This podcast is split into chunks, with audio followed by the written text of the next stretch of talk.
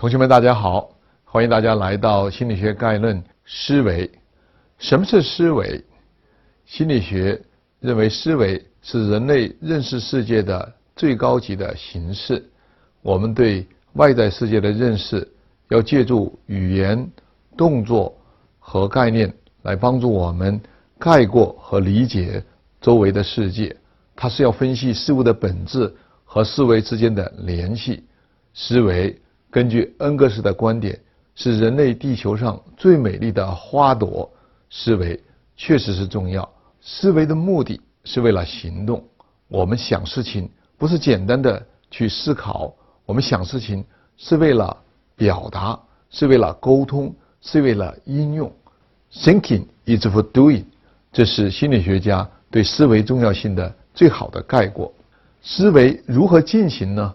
它是帮助我们组织信息，通过表象、概念、语言，把我们产生的各种各样的信息整合起来、利用起来。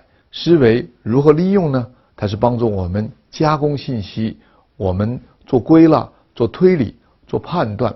著名物理学家杨振宁先生曾经认为，我们中国的传统的思维方式更多的是使用的演绎的方式，也就是根据一个前提或者结论。做出无穷尽的推演，但是科学的思维方式往往是需要通过对很多事物的归纳、很多信息的归纳来做出推论、判断和结论。那么，我们的思维往往还要根据我们的信息做出超乎信息之外的推演，这个叫做推论。看见街上有很多人穿着冬衣，我们就会推论出来天气是不是变暖。虽然感官知觉只看到的只是我们穿衣的行动，但是我们的思维可以让我们推论出信息不可能直接告诉我们的很多的有益的结论。我们人利用思维，也帮助我们使用信息，包括解决生活中的问题，帮我做出判断、决策、选择，帮助我们创造出生活中间没有的事物。这些都是思维的伟大的功能和作用。思维所借助的一个非常重要的心理工具叫做表象。什么是表象？就是我们对外在世界的形成的各种直观的形象。这些形象存在于我们的大脑之中。这种形象来自于我们的生活，来自我们的体验。它是我们对世界的一种知识的表征。这种知识表征的特点就是形象非常的鲜明，非常的活跃。非常的具有动感，表象可以由我们的视觉产生，也可以由我们的听觉产生，也可以由我们的触觉产生和运动感觉产生。比如说，我们每个人头脑中可能有一个自行车的表象，这个自行车它就有一定的形状，两个轮子，有把手，有横杠，还有坐垫，它也有声音，比如说铃铛的声音，它骑起来。风驰电掣的感觉，它也有运动的感觉，运动的表象。我们知道这个自行车它应该如何维持平衡，如何停下来，如何动起来，这些都是我们的表象。表象它直观，但是它也有概括性。最主要的是它是有操作性。我们人可以根据各种表象来进行思维和创造。有些人有非常优秀的表象思维能力。在文学上、艺术上，我们叫做形象思维。形象思维归根到底就是根据各种各样的表象来帮助我们进行分析、理解、推论、创造。形象思维就是表象思维。表象思维的重要性可以通过心理旋转这个概念来理解。心理旋转，心理旋转是一种想象自我。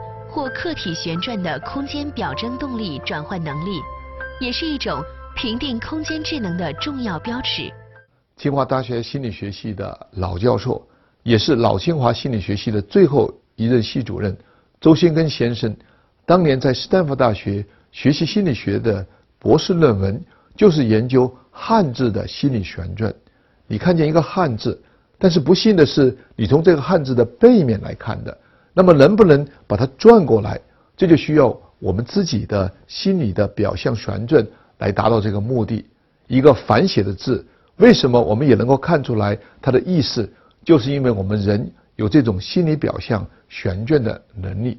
表象与思维有什么样的关系呢？表象与思维是感知与思维过程的一个中间变量，一个过渡变量。它比我们的感觉更加概括，但是又比我们的思维更加形象。所以它是二者之间的一个桥梁和过渡。很多情况下，我们在感知以后，往往要形成一种印象。那么在印象形成以后，我们再产生概念。有了概念以后，我们才能够进行抽象的思维分析和判断。表象的这种形象性和概括性，其实可以用一个简单的问题来加以理解。比如说，我问每一位同学：废旧的鸡蛋盒有什么用？那么，为了解决这个问题，你就得有一定的表象思维，你就得想象这个鸡蛋盒是个什么样子。那么，这个鸡蛋盒它一定不是所有鸡蛋盒的记忆，它一定是具有一定的概括性的。它不一定是你昨天晚上冰箱里的那个鸡蛋盒，它是一个抽象的概括性的鸡蛋盒，但是它要比鸡蛋盒这个概念更加具体、更加形象，因为此时此刻你的大脑里头一定会有一个鸡蛋盒的形象，这就是概括，同时又很具体和形象，这就是表象它的一个特点。